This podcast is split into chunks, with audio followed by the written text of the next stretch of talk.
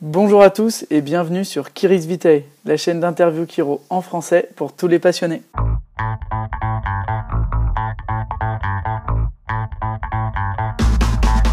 Bonjour et bienvenue dans ce nouveau podcast. Aujourd'hui, on a le plaisir et l'honneur de recevoir Jean-Pierre Mersman. Bonjour Jean-Pierre. Bonjour Jean-Romain, ça me fait très plaisir de vous entendre. Et moi aussi, moi aussi. Alors Jean-Pierre, comment tu peux euh, expliquer qui est Jean-Pierre euh, aux jeunes confrères qui nous écoutent et qui ne te connaissent peut-être pas, même si je sais qu'il y en a qui pas nombreux. Ils sont pas nombreux ceux qui ne te connaissent pas. Ah, je suis, je suis Ah, qui es-tu, Jean-Pierre depuis, depuis 44 ans, donc ça fait déjà un bout de temps. Et euh, je travaille toujours comme kilo. Je commence à 7 heures le matin, je termine à 7-8 heures le soir, et ça depuis toujours. Enfin, avant même, je travaillais plus parce que je commençais à 6 heures le matin et je terminais à 11 heures le soir. Enfin, bon. Euh, maintenant, euh, au bout de 44 ans, j'estime que je peux travailler un petit, peu moins Un quand même. petit peu moins. te, Ouais. te faire la grasse matinée jusqu'à 7 heures du matin. Ouais, non, je la fais jusqu'à 5 heures du matin, parce qu'après, quand même, il y a tellement de choses à faire, et je pars de la maison d'habitude vers 6 heures, à 7 heures, je commence le premier patient. 7 heures le premier. Et t'as as gradué d'où euh, Tu gradué d'où? J'ai gradué en 71, en mars 71, à La Palmer, à Devonport, et après, j'ai travaillé pendant quelques mois, à peu près 6-7 mois avec Jean Bellaval, qui était un chiropracteur euh, euh, qui avait son cabinet à Cannes et à Paris. Et euh, moi, je travaillais surtout à Cannes.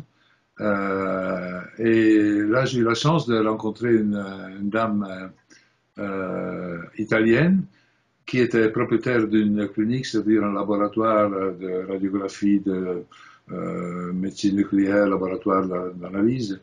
Et je, l'ai connue, enfin, elle avait, elle avait un problème, elle avait une sciatique, une double sciatique a été, qui n'était pas été soignée, et je ne sais pas comment ça se Double fait. mais- sciatique, c'est pas en une. faisant, ouais, sciatique bilatérale. Et euh, euh, en faisant un tower recoil, le lendemain, elle était bien. Et puis depuis alors, j'étais son petit dieu, quoi. ouais. Et ça, pourquoi t'es euh, parti vers la chiro, toi?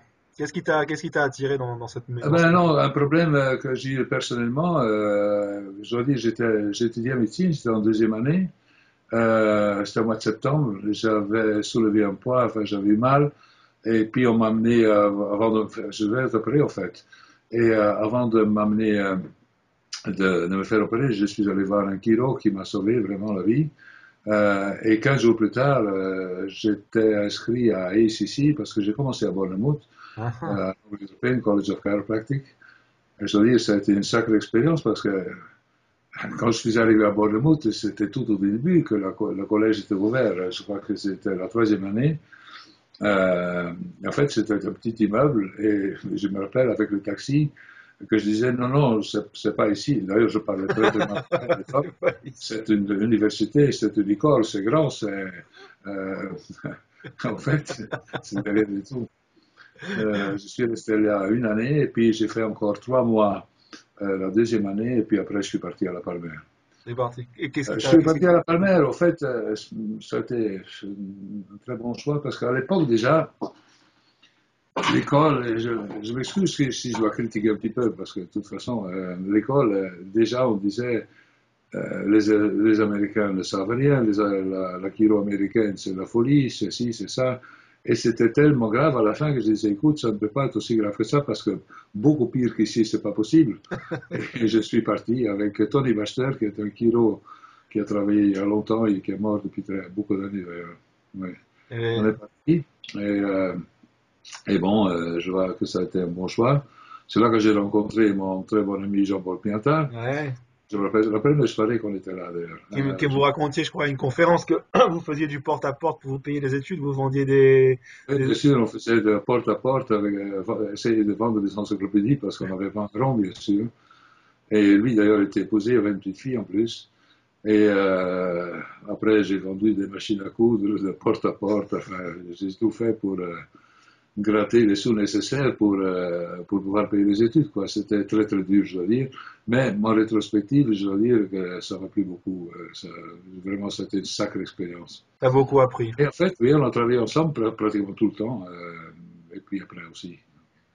Alors, je discutais avec, avec Alain Benamou qui me disait qu'au Sherman, il- les, les trois premiers ajustements en clinique, c'était juste toggle. Euh, Est-ce que c'était pareil à la Palmer? Est-ce qu'il y avait, par Non, exemple. non, non, c'était pas pareil. Au, au début, euh, c'est-à-dire, quand on est arrivé, il y avait encore un cours, il me semble que c'était 4 ou 5, je ne me rappelle plus exactement, de cours de toggle recoil, donc l'analyse de la radio, le toggle même, euh, beaucoup d'exercices euh, physiques donc pour faire vraiment l'ajustement. quoi. Ouais, ouais. Travailler les, pecs. Et puis, on avait un cours de Diversified, et puis, il me semble, deux cours de Gonstead, si je me rappelle bien. Et bon, après, les, autres cours, les SOT, tout ça, c'était défendu à l'époque. Et d'ailleurs, je suis allé dès le début chez le docteur Desjardins. J'ai vraiment la chance de le connaître très, très bien personnellement. Et, mais c'était pas Sherman, hein, c'était à la Palmer que j'étais. parce que vous avez dit Sherman. Oui, parce que l'intervenant qui était avant toi, il, justement, lui, il était allé au Sherman. Donc, je voulais savoir si ça se passait pareil, justement, à l'époque, dans tous les, les collèges chiropractiques. Non, non, mais Sherman, ça, ça s'est ouvert, il me semble, en 74, quelque chose comme ça. Oui, donc euh, c'est après, oui. Toi, tu es encore plus ancien que ça. oui, ouais, plus vieux que Sherman. D'ailleurs, j'ai très bien connu Ralph Sherman, qui était euh, le directeur de clinique de, à la Palmer dans les années 40, euh, quoi. oui. Qu'est-ce que tu as retenu de ton, de ton, ton expérience avec De Jarnet, que ta collaboration Qu'est-ce que tu as appris de l'homme en lui-même? Je dois dire, ça a été une sacrée bonne expérience. J'ai eu la chance de, rester avec lui dans son cabinet. Je suis le seul chiro, je crois, qui, on passait du temps avec lui. Euh, c'était un sacré bonhomme, très intelligent, très, une, encyclopédie d'informations sur euh, le système nerveux. Euh, il avait très bien connu Sutherland, donc l'ostéopathe qui avait écrit le Cranial Ball en 1939, si je me rappelle bien. et je dois dire, ça m'a un peu, comment dirais-je, secrètement, ça, ça a été un point de départ dans ma carrière, la SOT, oui, absolument. Et d'ailleurs, tout de suite après, j'ai connu très très bien le docteur Goudard, qui était non seulement mon maître et euh, aussi, je dirais, mon ami, euh, qui était au début, parce que je parle maintenant de 69, 70 par là, donc euh, la kinésiologie avait commencé en 64. À l'époque, c'était un peu différent parce que je me rappelle très bien, par exemple, à un certain moment, il a commencé à parler de, je crois, en 70 ou 71, euh, donc j'étais encore à l'école à l'époque, on commençait à parler de, de de la fatigue, alors il passait toute une année donner des séminaires seulement sur les nœuds de la fatigue, et puis après il y avait les neurovasculaires, et puis avec l'histoire de Nixon, le président Nixon qui était allé en Chine, on a commencé à parler d'acupuncture, pendant deux, trois ans on faisait que ça, quoi. Et je dois dire, euh, maintenant, tous ces tous ces chapitres, maintenant, on l'enseigne dans les senteurs, mais on y passe une demi-heure, une heure sur l'argument. Et, je dois dire, euh, oui, c'est la même chose, mais c'est pas exactement la même chose. C'est c'est vraiment très, très agréable. Je dois dire aussi, euh, entre Desjardins et Goudart, euh, euh, et puis tout de suite après aussi, les gens comme David Walter et Paul White qui sont venus de, tout premier en chose en, en France enseigner, euh, ça a été une, enfin, une, très belle aventure, quoi, une très belle aventure, oui. D'ailleurs, j'utilise toujours le, système d'analyse SOT, je l'utilise toujours. Bien sûr, on a modifié les choses euh, parce qu'au bout de 44 ans, euh, ben, il y a pas mal de choses qu'on a rajoutées et puis éliminées euh, qu'on fait d'une façon plus simple. Mais en fait, la base de ma pensée, c'est toujours SOT, SOT, SOT, Goudart, euh, Peter etc., C'est vraiment des techniques que tu recommandes à nos jeunes confrères, aux jeunes étudiants de, mettre le nez dedans, d'étudier ces, techniques euh, Absolument, absolument, parce que maintenant je, je, regrette de, voir vraiment les gens qui sortent du collège, qui, qui vraiment pas de Vikiro, sont. C'est pas ça, quoi, c'est pas ça, c'est malheureux. malheureux. Je, je, comprends aussi les exigences euh, des écoles, mais enfin bon, c'est. Je n'ai absolument rien de compte de euh, comme dirais, de savoir les choses du point de vue scientifique. Euh, au contraire, euh, à un certain moment, j'avais 78 médecins qui travaillaient pour moi, donc c'est pas que je suis contre la médecine. Euh, je crois que vraiment. Chacun son identité. Chacun sa solidarité et ça peut très très bien marcher ensemble. D'ailleurs, je crois que je suis la preuve vivante qu'on peut, travailler ensemble. Et toi, justement, tiens, parlons, parlons, un peu de ça, de, ta collaboration avec les médecins. Est-ce que tu utilisais des mots comme subluxation, comme intelligence innée absolument, absolument, absolument, Et ça posait aucun problème de communication S'il y a une chose que, que, je ne, que vraiment je ne supporte pas, c'est tout d'abord d'éliminer ces paroles parce que, soi-disant, la communauté scientifique ne les accepte pas. Tout d'abord, je ne sais pas qui ils sont, la, la communauté scientifique, c'est jamais vu de ma vie. J'ai soigné, je peux dire, des centaines et des centaines de médecins et de profs de fac et tout ça. Il n'y a jamais, jamais, jamais une seule fois quelqu'un qui m'a demandé, mais est-ce que vous pouvez prouver d'une façon, entre, entre comment dire, EVB. Euh, scientifique ce que vous, ce que vous faites? La seule chose qu'il demande, écoute, j'ai mal à l'épaule, j'ai mal à la tête, j'ai mal ici, j'ai mal par là, est-ce que vous pouvez m'aider? Et je dis, écoute, euh, oui, asseyez-vous, on va commencer tout de suite. Euh, je crois vraiment cela, on est en train de terroriser les étudiants. Ce n'est pas ça, ce n'est pas comme ça que ça marche. En plus de ça, je vois qu'au point de vue technique, justement, parce que on peut dire les techniques sont pas importantes, à mon avis, c'est très important les techniques. Je crois qu'on a perdu énormément de choses en allant vers la physiothérapie parce que c'est ça qui se passe. Je vois qu'on enseigne des techniques comme, je sais pas, Mulligan plutôt que, comment il s'appelle, Mackenzie. Il n'y a rien de mal. Mackenzie au lieu de Chayo et au lieu de Chayo, par, exemple, ok. D'ailleurs, euh, malheureusement, il y a les extrémistes des deux côtés en ce moment, mais il y a les extrémistes de gauche. Euh, les gauches, euh, à mon avis, c'est ce qu'on voit maintenant. Hein. Moi, je suis plutôt de droite. Mais il y a les deux côtés. Il y a les deux côtés. On ne peut absolument plus penser que tout se passe seulement à travers la classe. Je crois que la classe est très importante. Euh, toi, tu es venu euh, chez moi quelques fois, je crois. Non, pas, je, pas, je suis sûr. et, tu vois que je donne énormément d'importance aux autres cervicales. On essaie aussi de comprendre pourquoi, soi-disant, les autres cervicales sont subluxées. Euh, quand je pense que D'ailleurs, mes yeux tombent sur un livre, là, je vais le prendre. Vas-y, sors le sang, là. Et on notera la, super bibliothèque de, Jean-Paul. Moi, il, me manque encore des livres, là. voilà, je me rappelle très bien, j'ai un livre dans les mains ici. Euh, je vais le faire voir comme ça, qu'en 1900, il me semble 38, ah qui décrit des cas de BJ Palmer, c'est un, livre qui tombe en pièces, et je vois euh, tous les cas qui sont décrits, donc avec les colonnes vertébrales dessinées, bien sûr, il n'y avait pas le computer et ça, mais euh, c'est toujours euh, deux ajustements. Je, je, fais comme ça un ajustement, un ajustement, un ajustement, un ajustement, euh, deux ajustements, deux ajustements, etc. comment il s'appelle le livre? Parce qu'on ne voyait pas bien, Jean-Pierre. Je vais le faire voir. C'est un vieux livre. Ah, ok, voilà, parfait. Comme ça, ceux qui veulent chercher, ils peuvent retrouver le livre, ils peuvent, faire, ils peuvent faire cette recherche. Super où euh, BJ Palmer décrivait des cas.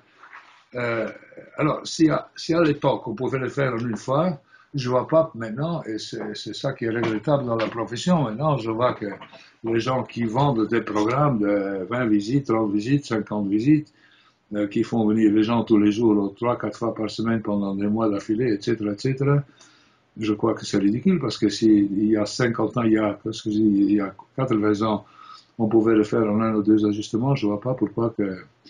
C'est sûr et certain, les choses ont changé, les colonnes ont changé. L'attention sur les colonnes a changé. Je parle avec n'importe quel kilo qui travaille depuis 45 ans, ils vont dire que c'était plus facile à l'époque. Plus facile, mais de quel moyen Avec les patients ou plus facile dans son cabinet ou? Une tension différente, une tension euh, tombe qui est différente dans le système. Je crois que c'est justement c'est le stress, c'est ce qu'on mange, c'est ce qu'on euh, qu'on ne mange pas ou qu'on devrait manger. Ah, c'était plus facile d'ajuster le patient avant parce qu'il était soumis à moins de stress avant. Oui, absolument. Moins de stress, euh, par exemple la nourriture surtout qui a beaucoup de sucre. C'est-à-dire les, vertèbres bougeaient plus facilement. C'est super ça. oui, euh, oui absolument, c'est vrai.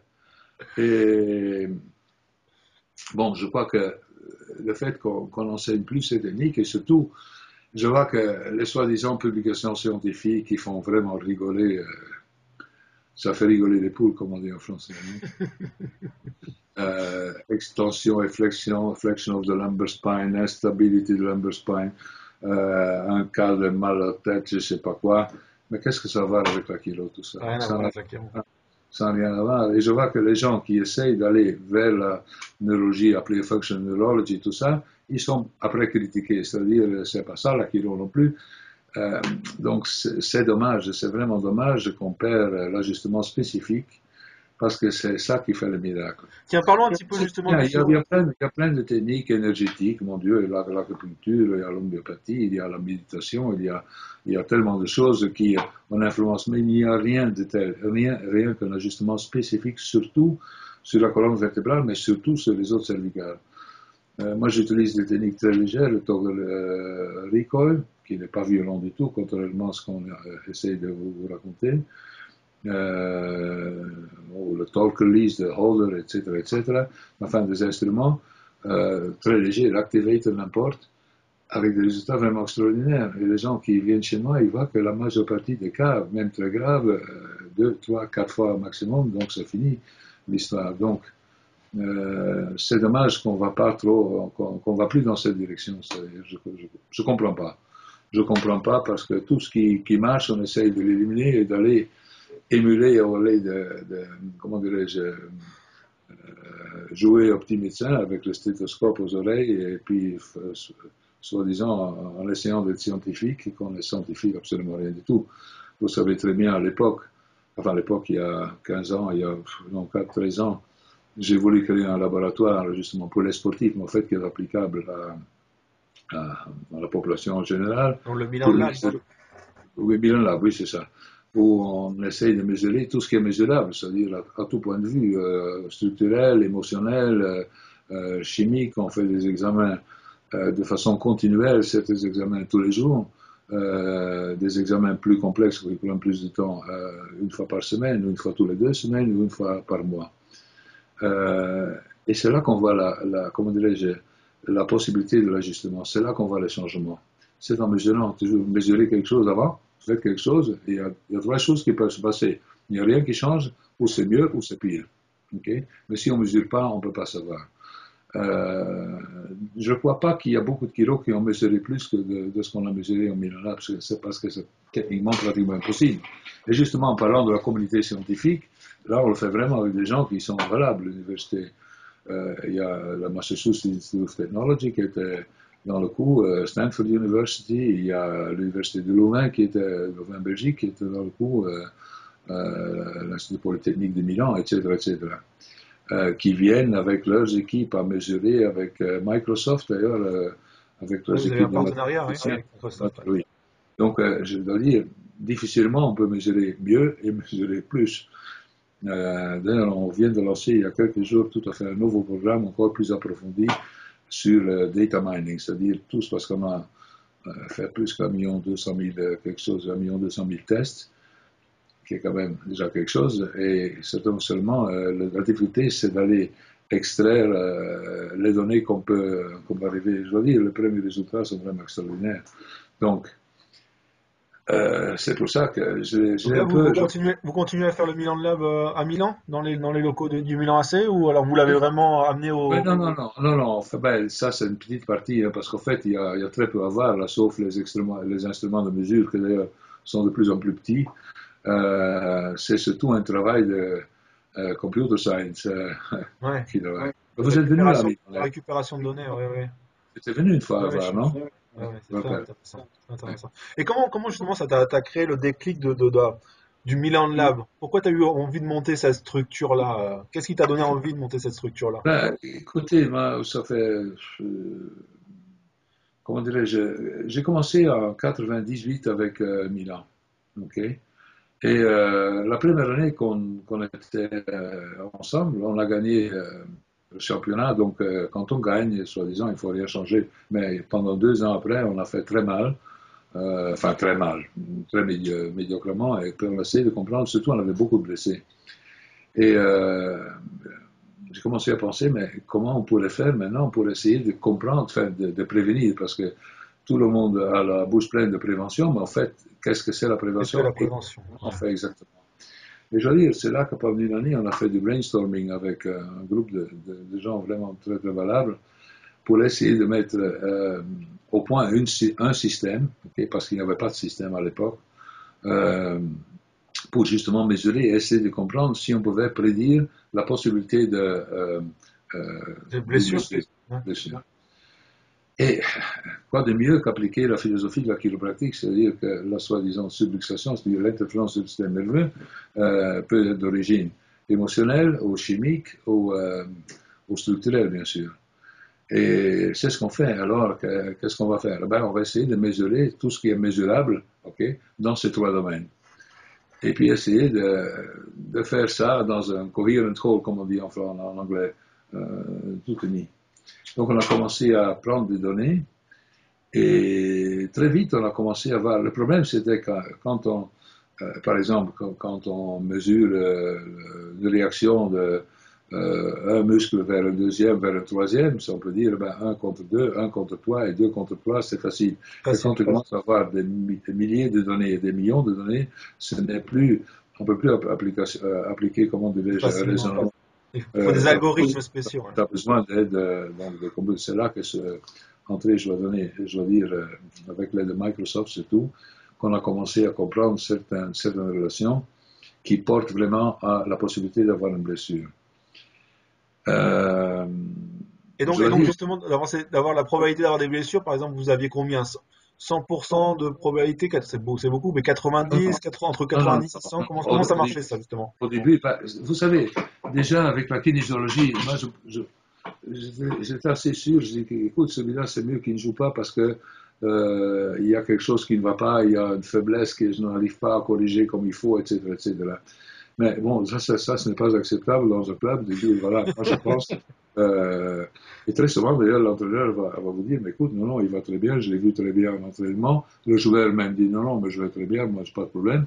Et il joue, et puis après, ça fait mal. Donc, on avait besoin de, de preuves, si vous voulez. C'est tout ça qui nous a amené à créer tout ça.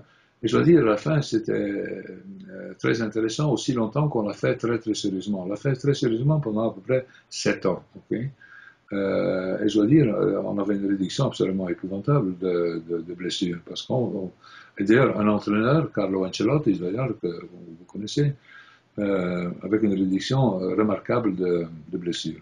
On avait encore, mais beaucoup, beaucoup moins. Beaucoup moins. Ben, beaucoup, beaucoup moins. Mais non, mais dans l'ordre de 90%. Ah, c'est énorme. Et pratiquement éliminer l'utilisation de, de, médicaments totalement, euh, pratiquement totalement.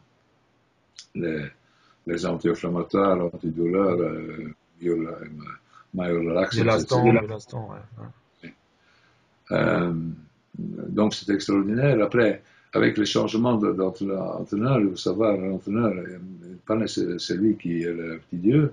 Euh, il y avait un qui disait, moi, je, je, ne crois pas aux computers, donc seulement pour vous dire le niveau. Euh, je ne crois pas dire le niveau. Et puis, euh, c'est là que ça a commencé à, à, glisser un petit peu, à, beaucoup d'ailleurs, parce que tout de suite, on, on avait une curve qui, qui montait, qui, vraiment avec des résultats extraordinaires d'ailleurs. Euh, Réduction de... Avec l'équipe plus, plus vieille du monde et des joueurs qui avec 32-33 ans à l'époque, euh, on les tirait jusqu'à 40 ans, 39 ans, 41 ans, en, en, gagnant tout ce qu'il y avait à gagner en plus. Euh, après, ça a changé, ça a commencé à décliner. Et maintenant, depuis euh, 4 mois, on a recommencé un programme euh, très intensif, qu'on a, parce qu'entre-temps, la technologie a énormément changé aussi, depuis 2002 qu'on avait commencé. On est en 2015, donc euh, c'est très, très 13 ans. Et euh, je dois dire maintenant, euh, depuis, c'est depuis une semaine qu'on a fait un autre euh, accord avec Microsoft pour l'approfondir. Donc ça va, tout ça, ça prend du temps, bien sûr. Donc de remesurer certaines choses d'une façon différente. Okay? Donc, on, on peut espérer revoir le Milan sur, au sommet européen du football. Oui, oui, mais pas tout de suite. Pas tout de suite. Ah non, parce que l'équipe a complètement changé. Euh, c'est pas la même chose. Il y a beaucoup de choses qui ont changé, oui. D'accord. Alors revenons un petit peu. Parlons, je crois dans, dans, quelques, dans, un an ou deux euh, qu'il y a de fortes chances qu'on ait de nouveau à l'eau. Oui. D'accord. Donc si, si, vous jouez, si vous faites des paris, vous savez que dans 2-3 ans, vous pourrez commencer à, à, miser une petite pièce sur le Milan.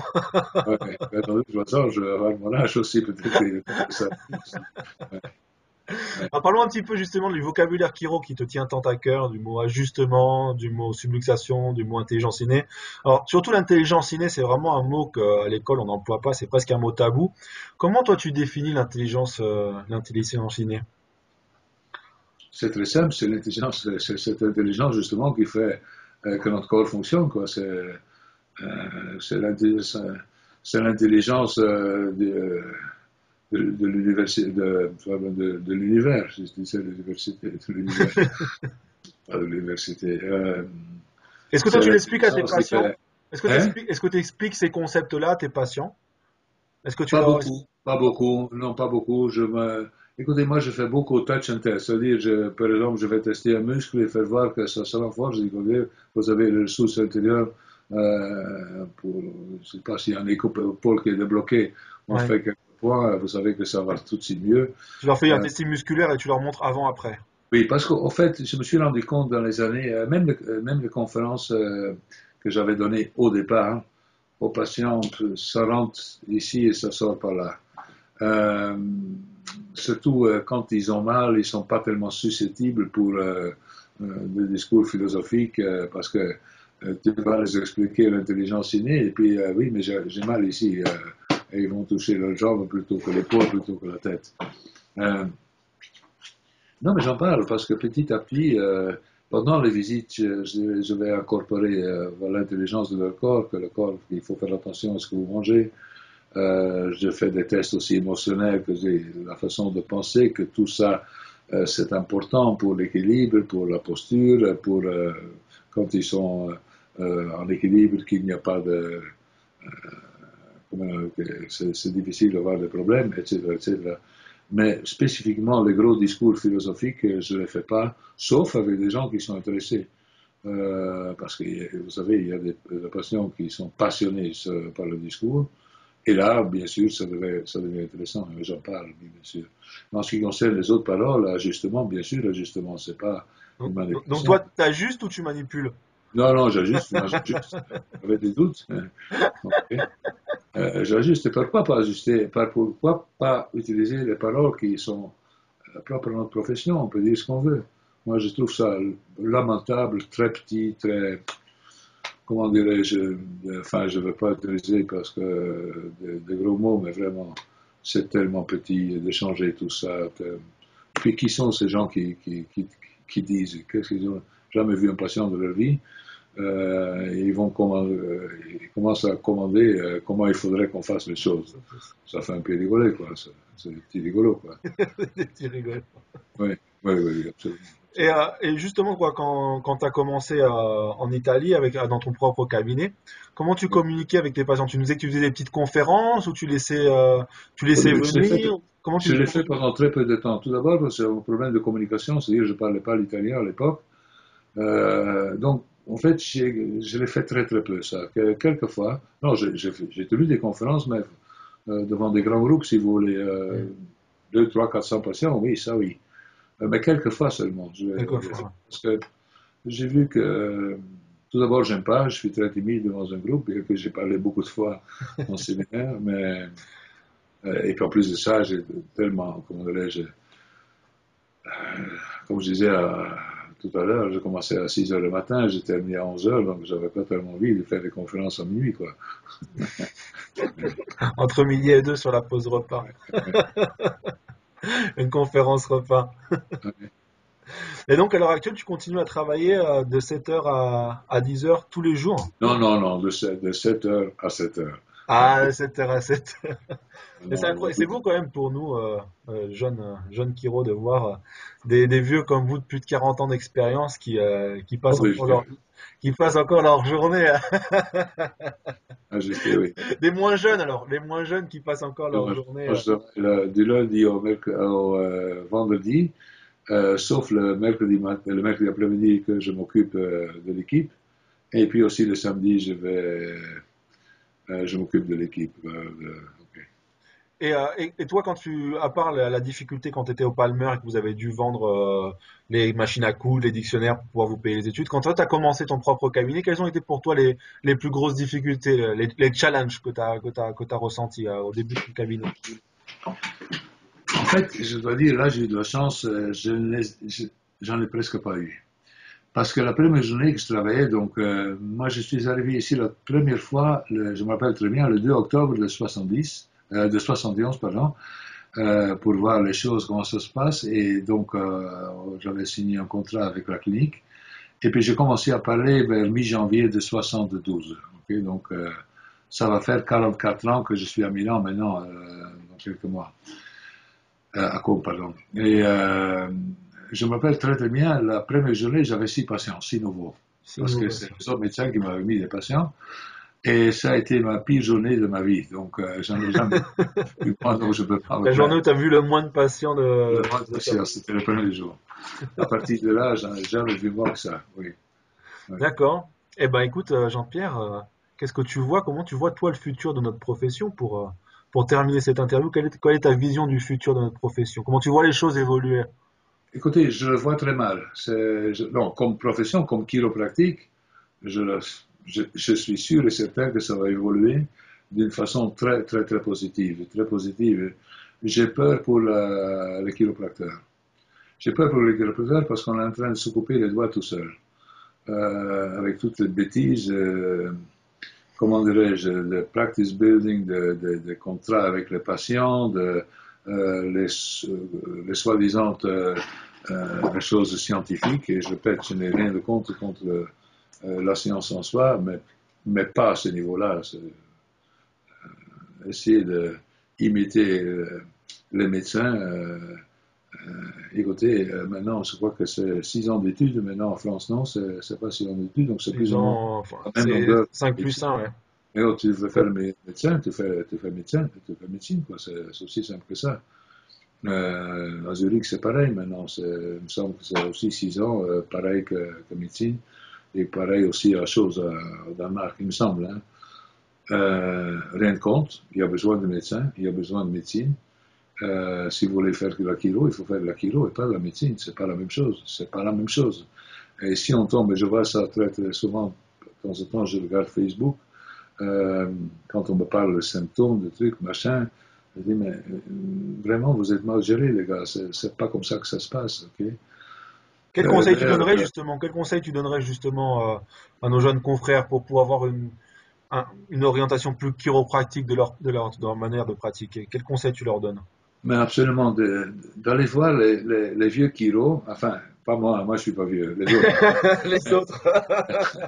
et, de, et de voir les vieilles techniques, essayer de l'appliquer, et puis surtout euh, d'étudier, de, de, faire des séminaires de SOT, de Upper Cervical surtout euh, de, de, raisonner, de lire les green books, de lire, euh, euh d'entrer dans, parce que la philosophie chiropractique, c'est vraiment, c'est très, ça peut s'expliquer en deux minutes, comme tu peux élargir toute une vie là-dessus.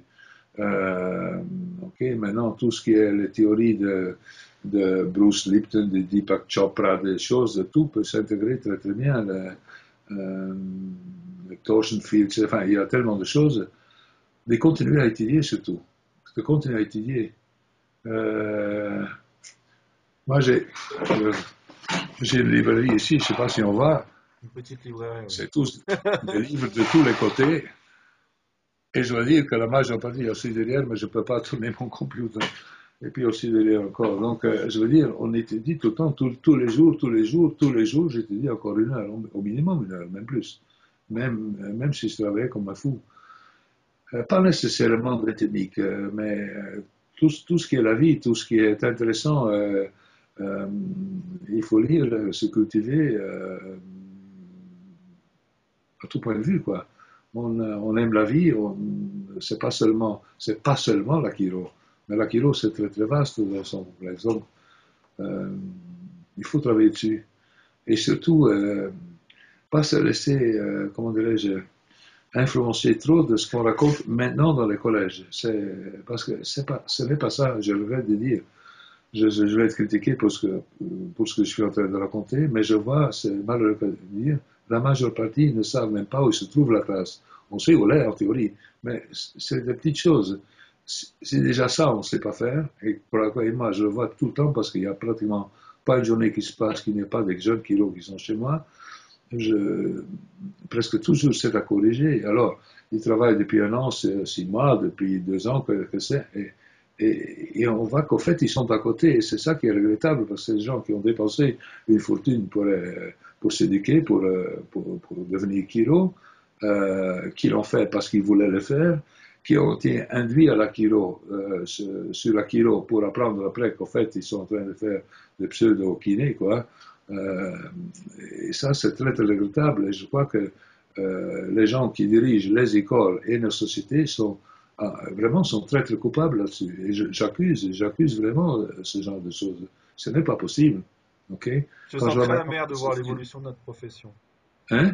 Je sens très amer vis-à-vis de. oui, très amer. Pas vis-à-vis des principes de l'Akiro. Je vois que maintenant en Italie, par exemple, il y a plein d'écoles maintenant de, de, physiothérapie qui enseignent des manipulations.